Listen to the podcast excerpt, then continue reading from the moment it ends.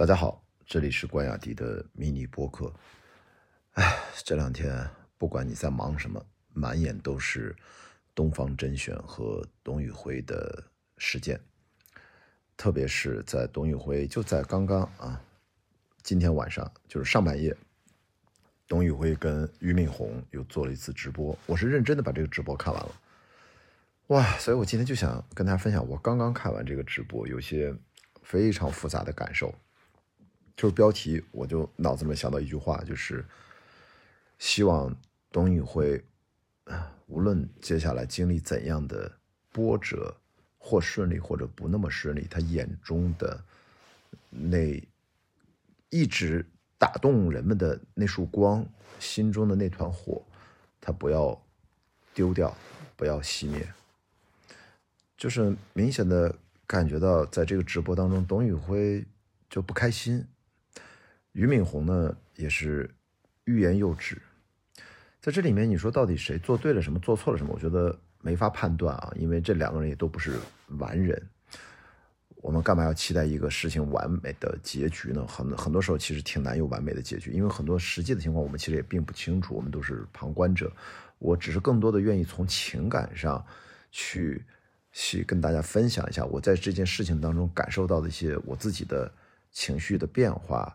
和思考的角度，其中一个角度就是，当董宇辉，我们之为什么喜欢他，其实是因为他的表达和他表达的就内容和方式，以及他整个的气质形态，是我们之前从未有过的。他其貌不扬，他甚至都一直在这个直播里面讲过自己的身高外形。从小被人评判长大，他也很不开心这个事情，但是却在很短的一段时间内受到了这么多的肯定，以及他的热度这么高。其实，我觉得，其实这段时间也是他在自我跟自己如何继续相处，如何接纳，对外接纳，对内接纳，对他是一个过程。那在这个过程又爆发了最近的这一番的风波吧？那他又能怎么处理才能完美呢？我觉得换成任何人都很难吧。所以在这一点上，我觉得。我很难去对董宇辉有更苛刻的期待，所以我的那个期待更多是我个人情感向的，就是希望他眼神一直之前的是那种很纯粹的一一种生命的热情，那种光彩。呃，我希望他千万不要因为这样的波折，然后或者是受挫，受挫不一定谈得上啊，希望能早点回来吧，因为我我就感觉到。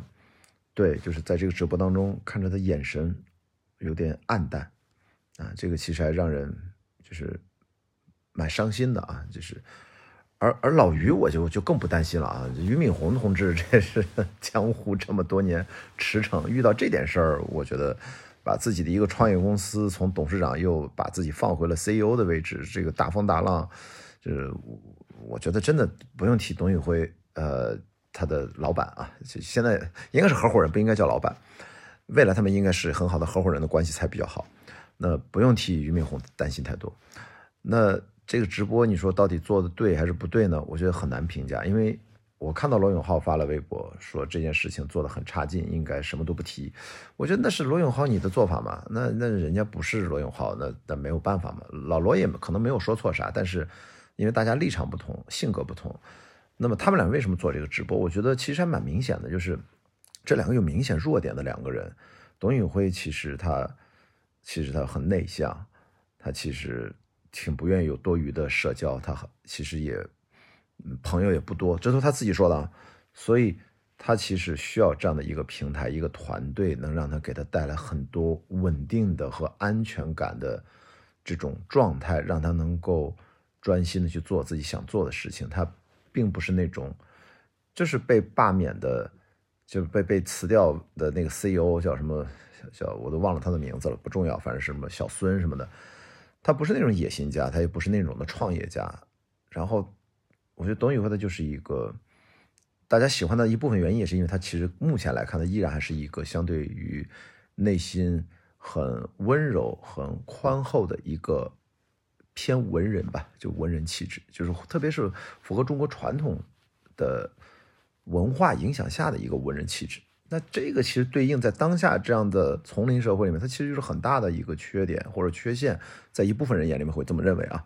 但是我觉得这样的所谓的缺点，其实也对应了俞敏洪的缺点。俞敏洪也是一个经常会慢半拍，有时候耳根子软，对吧？就是我觉得这个很多可能我身上也有类似的，我，不知道哪个地方也有缺点，所以不重要。就是这两个人之所以能够在罗永浩的眼中说你怎么会干了一个这样的一个不成体统的一个直播回应，其实我觉得又怎样，做就做了，反正这就是他们俩，而且让他们俩应该说把更多的面打给呃呃打开给大家。呃，俞敏洪这么多年，他他能假到哪里去呢？对吧？这这这这几十年了，而董宇辉也其实并没有让人失望，他就是在真诚的继续表达自己，他只是有点黯然神伤，一点点黯然神伤，好吧？所以，我我我觉得我们就没法去指导 别人该怎么去做选择去生活，那是他们的自己的事情。我只是自己就感觉到，我意识到了我们为什么这么多人支持或者容易共情董宇辉，就是他身上的魅力是。是罕见的，是有温度的，是在当下的这样的一个物欲横流、消费时代，唉，我永远说那句话：谁赚钱多谁牛逼呗。就是在这样的单一价值观体系下，我觉得他至少此刻依然是那个能够稳得住。他也知道自己其实并不需要太多钱，他可以能够想去建构自己想要的生活。他现在他也在成长，他其实也蛮年轻的。我也。不能打保票说董宇辉以后就不会变成他自己曾经讨厌的样子。他一直说屠龙少年最后也身上长出了龙鳞，对吧？这也是经常见的事情。但至少在此刻，我觉得他依然值得大家这么多的关心和关注吧。那他跟俞敏洪，我觉得怎么说呢？我我记忆方面，从理性上，我我只代表个人，我不觉得董宇辉跟东方甄选其实。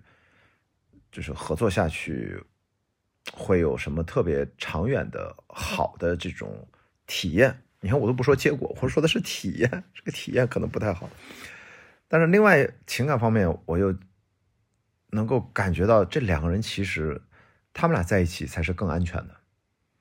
你什么疯传，不管是京东还是疯传任何的平台，不管你拿着多少钱来去，现在这个时候挖角董宇辉是不可能的。他不可能在这样的不安全感的情况下，现在唯一能给他最大安全感的就是俞敏洪本人。你任何来什么人，都不可能给他这个安全感啊！我我说的是商业层面啊，商业层面的，嗯。所以在这种情况下，可能还要怎么说呢？他到底是不是一个真正对钱？因为钱多到一定程度，对于很多追求价值为主的人来说，其实就不重要了。那但是还需要一些时间节点来看，比如说我们其实不知道董宇辉手上的期权什么时候是可以呃进行兑现，呃可以行权期是到什么时候，我们其实不知道啊。那有有谁知道可以在评论区补充告诉我。那在那个时间期限到了之后，他也只能行权其中的一部分，应该分多次嘛。那么他有第一次行权期、第二次行权期、第三次行权期，就是嗯那。他到底会不会为了行权这个时间点之前，其实至少还跟东方甄选不能没必要掰。也就是说，他到底对，其实他理论上拥有了很多很多的那些钱，到底有多大的在意？其实没有人知道。我们目前我听他的表达，我是觉得他其实也没有那么在意。他更在意的是，他要跟他信任的俞敏洪，啊，未来就是本来说嘛，什么什么什么什么父亲，什么大头儿子，什么这种关系。他们应该建立一个新的、更让双方大家更加透明、更加真诚的这样的合作关系。但是我们回头看看，这样的合作关系是以什么样的形式出现的？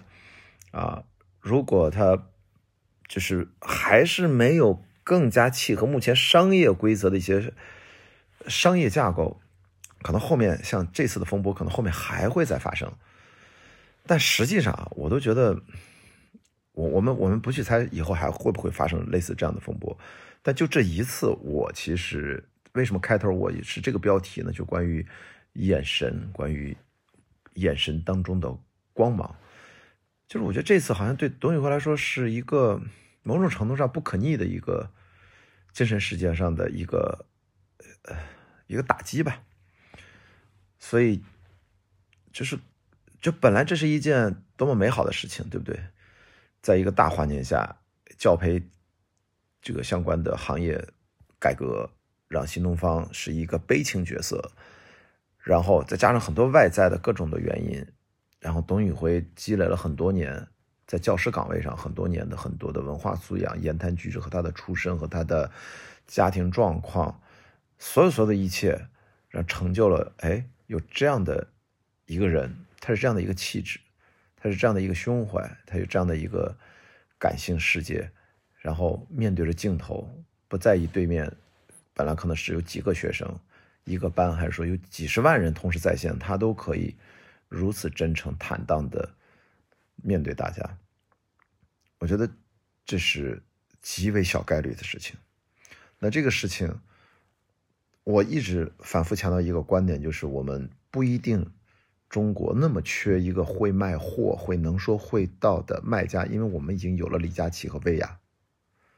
已经有过了，然后事实上，那他们也遇到了他们的波折，他们也迭代，也变成新的一个方式去走自己下一阶段的人生。而董宇辉的下一个阶段人生是怎样的？无论怎样，我不去揣度他，我们也不去预设，我我我自己完全没有资格去去指导任何人，特别是像俞敏洪这种老江湖，让什么资深的企业家、创业家、投资人，他应该会知道怎么跟把董宇辉的关系相处的最长远、最好。他们现在已经之间的之前的累积是这么一个牢靠的关系。那无论下一个阶段怎么样，我真的希望董宇辉他那团内心的火，可能最近有点火苗变小。我们什么时候能让他重新回来？他眼神的那种温暖的、那种包容的、智慧的，我觉得也是有力量的那样的光芒。也不要让它，也不要让它一闪而过，也不要让它消失。我觉得，我觉得这个时候应该更多的人，啊，就是大家像那个《七龙珠》里面的元气弹啊，我们每个人要是，就是要要向董宇辉发射一些啊，是就是善意的祝福就可以了。至于其他，他如何去去判断事情，他如何去理解人，那是他的课题。我们其实每个人都有自己的课题。我们作为看客，我们其实也在梳理自己的思路，其实是为了自己。但是我一直在提醒自己，我们也无法去指导别人，但的确是你都逃不过他最近的消息啊，各方面其实也蛮多的，所以这就是今天我想跟大家分享的，就是我真的衷心的祝福董宇辉眼神中那样吸引人的光芒永不消退，然后非常顺利的进入到他人生的下一个阶段，然后让更多的人继续去关注他，跟他建立更好的沟通。我觉得这个生活可能又会又变得更美好了那么一点点，好吗？这是今天的关雅迪的迷你博客，我们明天见。